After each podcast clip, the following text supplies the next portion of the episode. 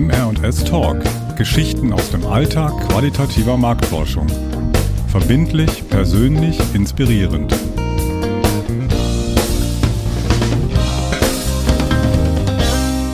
Herzlich willkommen. Schön, dass Sie uns heute wieder zuhören. Episode 4 möchten wir dem Thema Auswertung qualitativer Studien widmen. Wir, das sind auch heute wieder Petra Kemmerzell und mein Name ist Antje Schaffranitz. Beim Thema Auswertung liegt uns besonders der Bericht am Herzen, der nach der Durchführung der Einzelinterviews oder Gruppendiskussion oder Online-Boards geschrieben wird und neben der anonymen Aufbereitung der Ergebnisse eben auch klare Handlungsempfehlungen für eine Umsetzung im Unternehmen des Auftraggebers ja enthalten soll.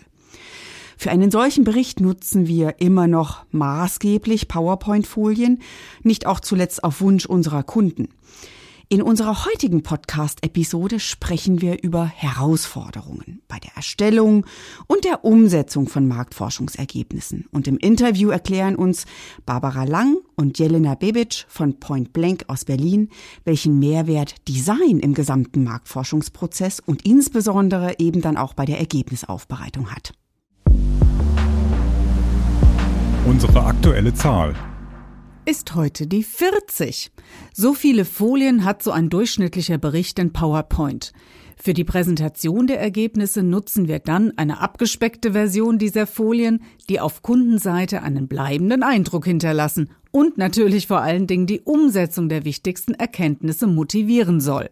Ja, genau, Petra. Und im Prinzip liegt genau da die Herausforderung, ne? Die immer schnelllebigere Kultur von Meetings und Telefonkonferenzen in einer globalisierten Welt beeinflusst sowohl die Aufmerksamkeitsspanne beim Lesen der Berichte als eben auch die Merkfähigkeit für zentrale Inhalte.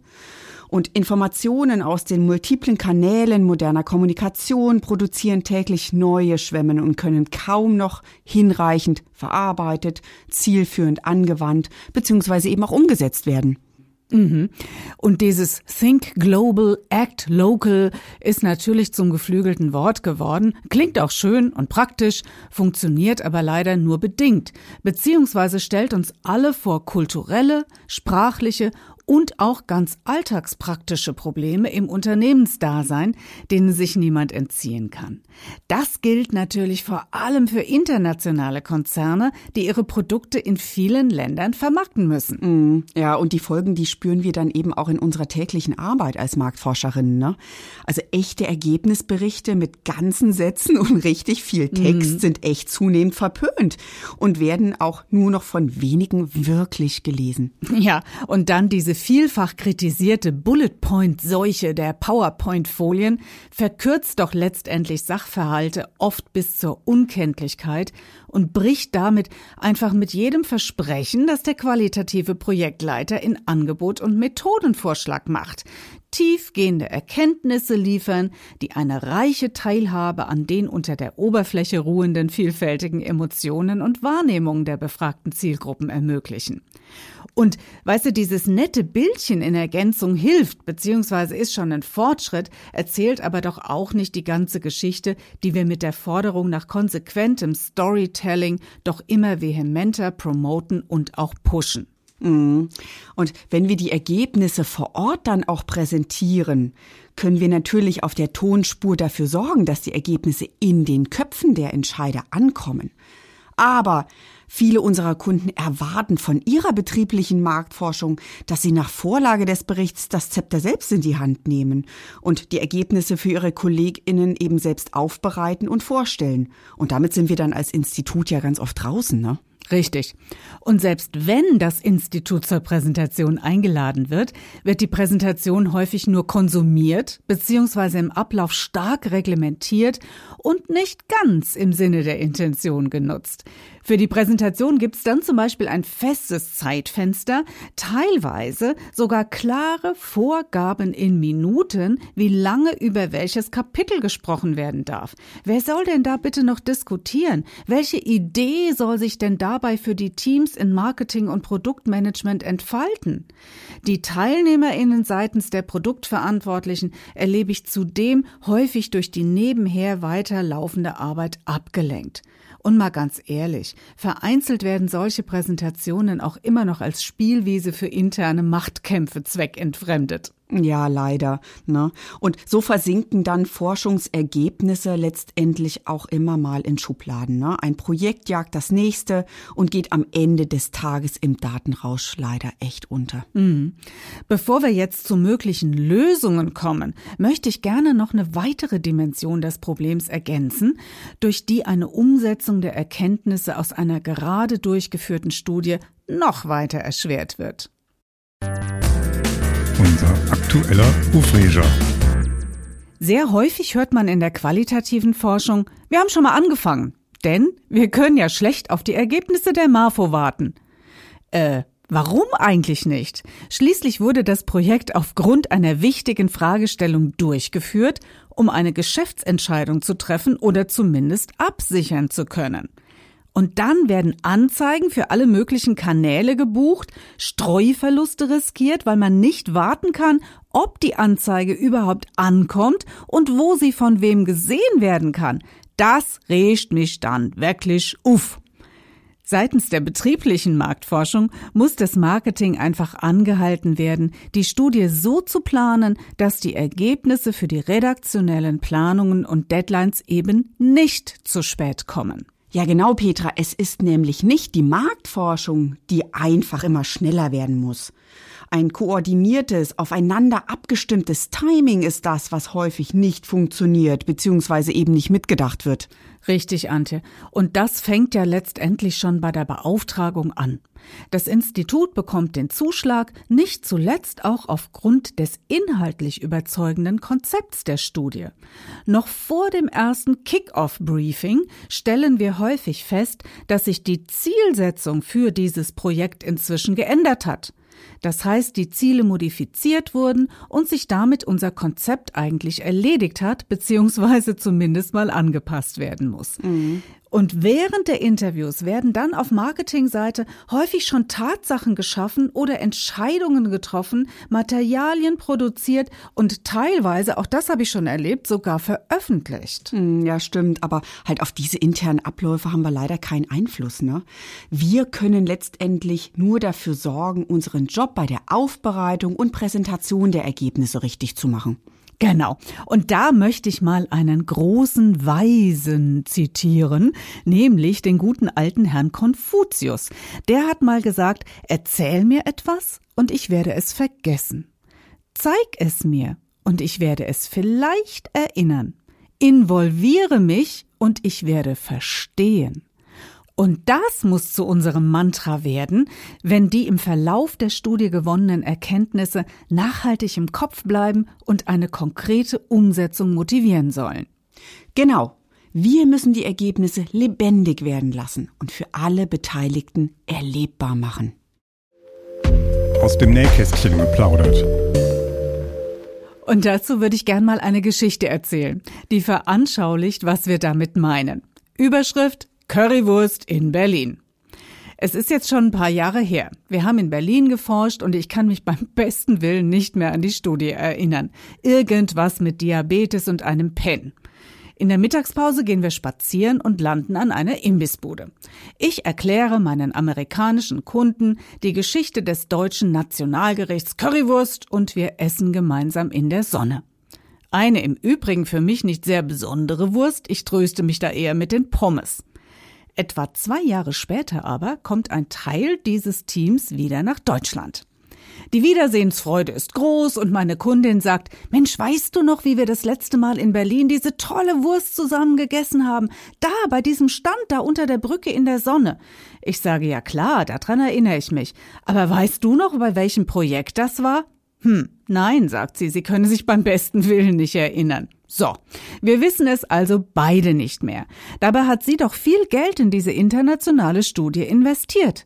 Wir erinnern uns also an das Erlebnis und wir können es als nachhaltig bezeichnen, da sie sofort wieder Currywurst haben möchte. Ja, und lass uns diese Geschichte doch mal weiterspinnen und die Currywurst zum hypothetischen Forschungsgegenstand erklären. Als Ergebnis könntest du, die Currywurst hat gut geschmeckt, auf eine Folie schreiben ein leicht verdauliches Ergebnis, das man sich möglicherweise sogar merken wird. Richtig. Und damit dann auch die Stimmung rüberkommt, könnte ich noch ein nettes Bildchen von der Bude unter der Brücke in der Sonne ergänzen oder ein Video von glücklichen Menschen einbauen, das zeigt, wie viel Spaß man hatte. Schon habe ich auch die emotionale Ebene in die Erzählung eingebaut. Ja, aber das Publikum deiner Ergebnispräsentation könntest du noch stärker und vor allem bleibend beeindrucken, wenn während der Präsentation die Tür aufgeht und heiße duftende Currywurst in den Raum gebracht wird, die alle zusammen essen und sich dann über die Handlungsempfehlungen zum Schärfegrad unterhalten. und danach rennen wahrscheinlich alle schneller in die Versuchsküche und machen mit dem Koch zusammen Pläne über die von ihren Kunden gewünschten Schärfegrade. Ja, und dann kannst du dann gleich mitgehen und alles aufschreiben. Dann kocht ihr die ersten Produktvarianten gemeinsam und geht mit duftendem Teller zum Abteilungsleiter. Der lädt dann die Agentur dazu ein und gemeinsam entwickelt man die Marke weiter. Ja, dieses Beispiel zeigt einfach, was wir meinen. Ergebnisse erleben und nicht einfach nur berichtet bekommen und damit nur konsumieren. Ergebnisse müssen angefasst werden können, damit man sie im wahrsten Sinne des Wortes auch begreifen kann. Erfahren, erleben, erobern. Nur so kommen die Berichte aus den Schubladen und die Präsentationen aus den Konferenzräumen. Der Auftraggeber muss zum Teil der Geschichte werden. Er muss motiviert werden, selbst aktiv zu werden. Unser aktuelles Methodenrezept. Bei der Konzeption von Studien sind wir qualitativen Marktforscherinnen sehr kreativ. Den von uns eingesetzten Projektionstechniken werden wir mal demnächst eine eigene Episode im Podcast widmen, Antje. Heute geht's uns aber um die Berichte und die Ergebnispräsentationen, bei denen wir meiner Meinung nach, und ich weiß, du stimmst mir dazu, ähnlich kreativ werden müssen, wenn unsere Kunden mitmachen. Absolut. Unser Methodenrezept empfiehlt Erlebnisräume zu gestalten, in denen die Ergebnisse tatsächlich zum Leben erweckt werden. Der voll ausformulierte Bericht ist die Geburtsstunde das wahre Leben beginnt doch erst danach. Und wenn wir von Erlebnisräumen sprechen, geht es uns nicht darum, einen Abenteuerspielplatz zu kreieren, der das Ereignis selbst in den Mittelpunkt stellt. Richtig. Wir wollen den Kern der Ergebnisse mit allen Sinnen erlebbar machen. Dabei ist prinzipiell alles erlaubt. Jede Form der Präsentation und Interaktion ist möglich und muss dem aktuellen Projekt und seiner Forschungsfrage natürlich angemessen sein. Komm, wir nennen einfach mal ein paar Beispiele, Antje. Mhm.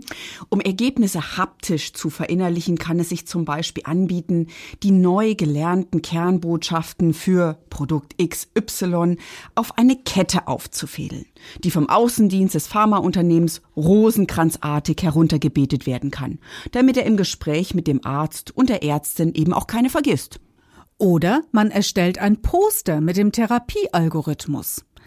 Äh, kurz mal zur Erklärung. Der Therapiealgorithmus ist die von den Leitlinien der medizinischen Fachgesellschaften empfohlene Reihenfolge an Medikamenten je Krankheitsphase. Skizzieren wir auf einem Poster also diesen Therapiealgorithmus und tragen die Kernergebnisse der durchgeführten Marktforschungsstudie gleich dort ein, also zum Beispiel die Kriterien, die zu einem bestimmten Zeitpunkt in diesem Therapiealgorithmus für das Medikament des Auftraggebers unserer Studie sprechen. Das kann sich der oder die Marketingverantwortliche dann an die Wand hängen und hat es immer direkt im Blick. Mhm. Und für mehr Interaktion im Rahmen einer Präsentation kann man auch ein Rollenspiel konzipieren, bei dem die Produktverantwortlichen der Auftraggeberseite sich die Ergebnisse der Studie selbst erspielen. Mhm. Und je nach Zielgruppe, Erkrankung und Zielsetzung der Studie bietet sich möglicherweise eine Video-Summary an. Mit einem ganz einfach zu bedienenden Tool namens Doodly illustrieren wir damit die Story unserer Studie. Heraus kommt so eine Art Zeichentrickfilm, den man jedem Produktverantwortlichen auf Auftraggeberseite dann ganz einfach aufs Handy spielen kann. Und manchmal in ganz dunklen Stunden fantasiere ich von einem Escape Room. Aus diesem Raum mit all seinen Rätseln und Aufgaben kommt der Kunde nur raus, der die Ergebnisse der Studie begriffen hat. oh ja, das wäre echt lustig. Aber mal ehrlich, Petra, ich meine, wer zahlt uns das denn, ja? Mhm. Ich denke, diese wenigen Beispiele zeigen schon auf, dass man Ergebnisse einer Studie tatsächlich zum Leben erwecken kann für ein größeres Maß an Aufmerksamkeit, Interaktion und Handlungsfähigkeit. Genau. Und von Seiten unserer Kunden erfordert dies natürlich nicht nur ein hohes Maß an Offenheit für kreative Ideen, es muss auch ein Budget dafür geschaffen werden. Ein Budget für Design, Materialien und auch unsere Arbeitszeit. Vielleicht nicht gerade den Escape Room, okay, aber ein Zusatzbudget für eine kreative Umsetzung der Ergebnisse müsste es meiner Meinung nach schon geben. Und darüber würde ich gerne mit unseren beiden Lieblingsmenschen dieser Episode sprechen.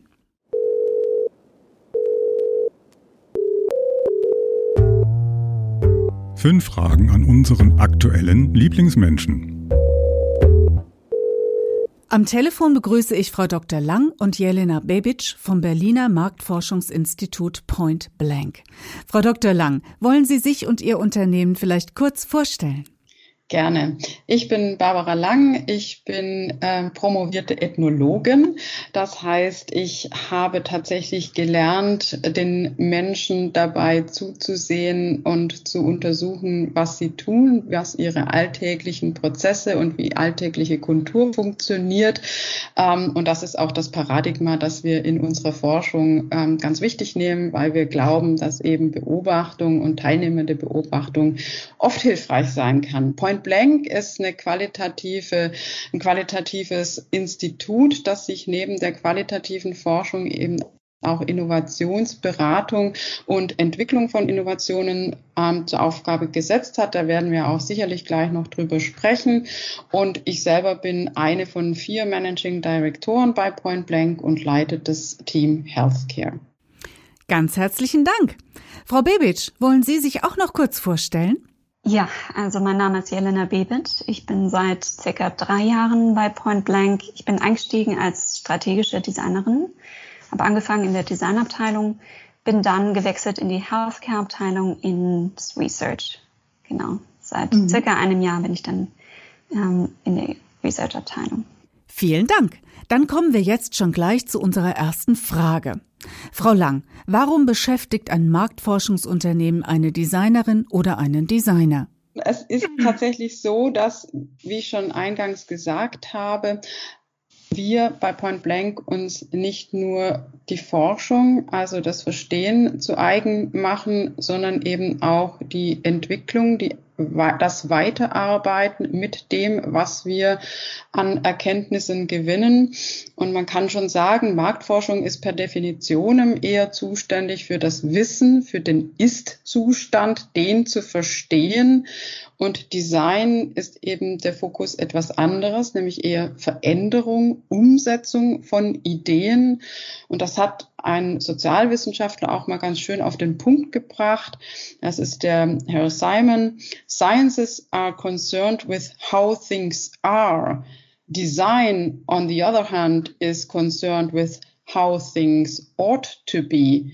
Design course of action aimed at changing existing situations into preferred ones. Und das ist genau das, wo wir ansetzen. Wir wollen eben existierende Situationen dahin entwickeln und treiben, dass sie eben bevorzugte werden. Das ist auch unser Claim, We Craft Impact. Und deswegen brauchen wir eben da die Designer, um aus dem reinen Verstehen ins Doing und in die Umsetzung mit uns gehen. Mhm. Und an welcher Stelle im Verlauf einer Studie kommt denn dann die Designerin, der Designer ins Spiel? Geschieht das schon von Anfang an, also bei der Konzeption einer Marktforschungsstudie, oder erst bei der Kreation von Testunterlagen oder bei der Ergebnisumsetzung? Wann geht's los, Frau Bebic? Ja, also die kommen tatsächlich an ganz verschiedenen Punkten ins, ins Spiel, ähm, je nachdem, wie umfangreich das Projekt ist, wie, welche Aufgaben da anstehen. Und ganz, ganz wichtig ist zu verstehen, was ist überhaupt Design? Unter was fällt eigentlich Design? Welche Aufgaben kann das Design übernehmen? Und ganz viele haben da noch so im Kopf diese Assoziation, Design bedeutet Grafikdesign, das heißt gestalterische ähm, Aufgaben, visuelle Gestaltung. Das ist aber nur eine Disziplin von vielen, die wir hier anwenden. Also wenn wir Designteam meinen, dann meinen wir nicht nur diese grafischen ähm, Aufgaben, sondern wir bringen auch Experience Design mit rein. Wir bringen Service Design mit rein. Wir haben Interaction Design, ähm, Motion Design, Information Design. Das sind super viele ähm, verschiedene Design-Disziplinen, die wir hier nutzen, in den verschiedenen Projektphasen, je nachdem, welche Aufgaben da eben gefragt sind. Ähm, Experience Design zum Beispiel können wir einerseits verwenden, um Patienten-Journeys, Patientinnen-Journeys äh, zu gestalten aus Patientinnen-Sicht. Arztbesuche zu gestalten. Wir können aber genauso im Consumer-Bereich Einkaufsverhalten analysieren und gestalten. Wir können auch intern ähm, Experience Design verwenden, um Workshops zu gestalten. Mhm. Das heißt, wir verwenden Design als sehr offenen Begriff, um Dinge, Prozesse, ähm, Konzepte Erfahrungen, Interaktionen zu gestalten. Das ist sehr, sehr wichtig, um zu verstehen, wann kommt denn ein Designteam ins Spiel. Hm. Frau Babic, Sie haben jetzt viele verschiedene Ansätze aufgezählt, wie Design den Weg in die Marktforschung findet. Experience Design finde ich dabei besonders spannend. Sie haben da die Patient Journeys erwähnt. Das heißt, hier wird der Weg der Patienten von den ersten Symptomen einer Erkrankung über die Diagnose bis hin zum Zeitpunkt der Befragung durch uns aufgezeigt und wir halten dabei alle persönlichen Erfahrungen auf diesem Weg fest. Und unser Beispiel mit der Currywurst gehört letztendlich auch in den Bereich Experience Design, weil ich hier zusammen mit den Auftraggebern im Workshop Erfahrungen mache, die der Weiterentwicklung des Produktes dienen.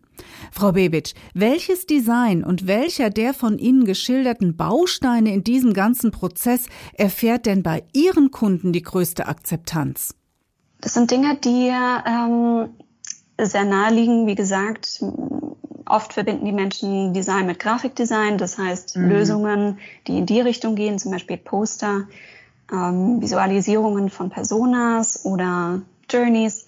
Das wird gut angenommen, weil es eben automatisch mit Design verbunden wird ähm, und es sehr nahe liegt. Wir können aber auch, also das ist ein klassisches Poster, kann aber genauso gut ähm, im Bereich Experience oder Interaction Design funktionieren.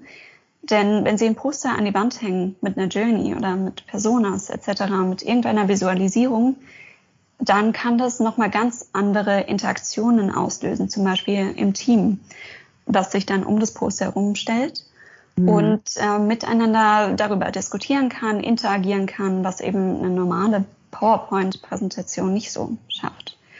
Ähm, genau, das heißt, es sind oft Dinge, die sehr nahe liegen an dem Designbegriff, den die Menschen sowieso schon kennen. Mhm. Das zweite ist ähm, Experience Design, wie gesagt, in Workshops. Mhm. Wir gestalten den Workshop-Ablauf, den Workshop-Flow. Ähm, wir gestalten die Workshop, ja, die Workshop-Erfahrung für die Teilnehmenden. Und auch das überzeugt die Kundinnen, weil sie selbst erfahren, wie fühlt sich das an in dem Workshop, der dann tatsächlich zu mehr und auch zu besseren Ideen führt.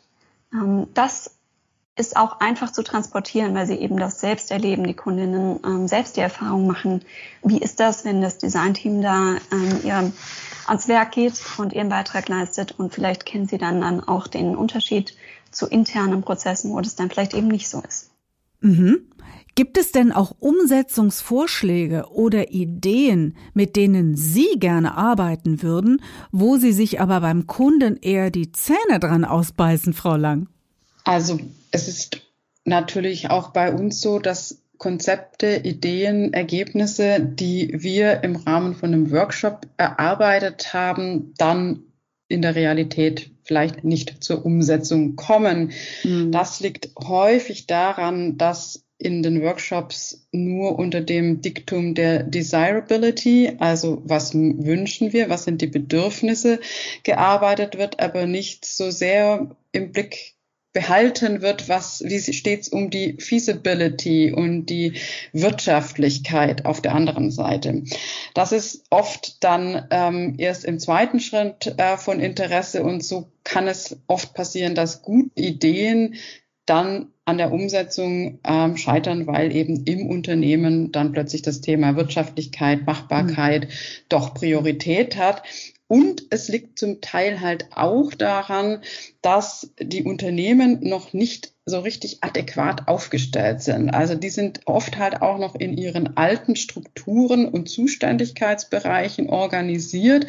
Und insofern funktioniert das mit der Umsetzung und mit dem beherzt Aufnehmen von unseren Ideen oder Prozessen gut, wenn das ein crossfunktional funktionierendes Leuchtturmprojekt ist, wo man sagt, okay, wir stellen jetzt mal Ressourcen, Personal unternehmensseitig zur Verfügung für einen Sprint. Mhm. Und das kommt aus unterschiedlichen Abteilungen. Und dann haben wir in der Regel auch ganz gute Ergebnisse, dass das auch umgesetzt wird äh, und angenommen wird. Ja, das Ganze erfordert natürlich nicht nur ein Umdenken von, ich sag mal, den einfachen PowerPoint-Folien hin zu einer designgeleiteten Aufbereitung von Ergebnissen, sondern es erfordert auch ein Umdenken im ganzen Marktforschungsprozess, wofür es ja dann auch einer gewissen Investition bedarf. Frau Lang, haben Sie irgendein Geheimrezept, mit dem Sie Ihre Kunden wirklich vom Mehrwert überzeugen können?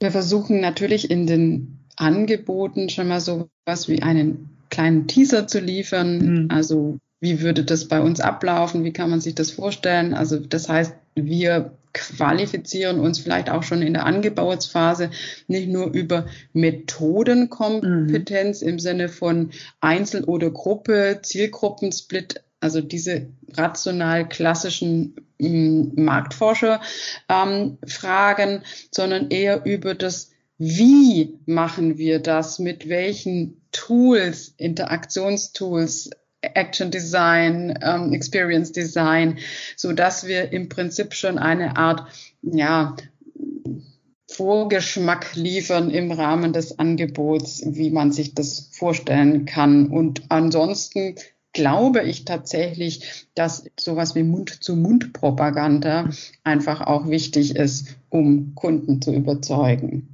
Sehr schön. Ganz, ganz herzlichen Dank Ihnen beiden für Ihre wertvollen Einblicke und für dieses sehr nette Gespräch. Ja, danke auch meinerseits an euch drei. Frau Bebic hat das Beispiel Patient Journey gegeben und solche Projekte eignen sich tatsächlich sehr, den Krankheitsverlauf der PatientInnen visualisiert auszuwerten. Bei einer kürzlich von mir durchgeführten Marktforschungsstudie hat unser Kunde sich an eine positive Erfahrung mit Graphic Recording, also der begleitenden visuellen Dokumentation von Interviews oder Gruppendiskussionen erinnert und aktiv für unser Projekt vorgeschlagen. Wir waren total begeistert, gell, Petra, dass unser ja. Kunde dafür so offen ist und den Mehrwert von diesem Graphic Recording für solch ein Projekt wirklich auch erkannt hat. Mhm. Pro Gruppendiskussion wurde dann ein Live-Bild gezeichnet, welches natürlich auch so für sich spricht, zusätzlich aber auch einen viel lebendigeren, emotionaleren und nachhaltigeren Ergebnisbericht ermöglicht hat.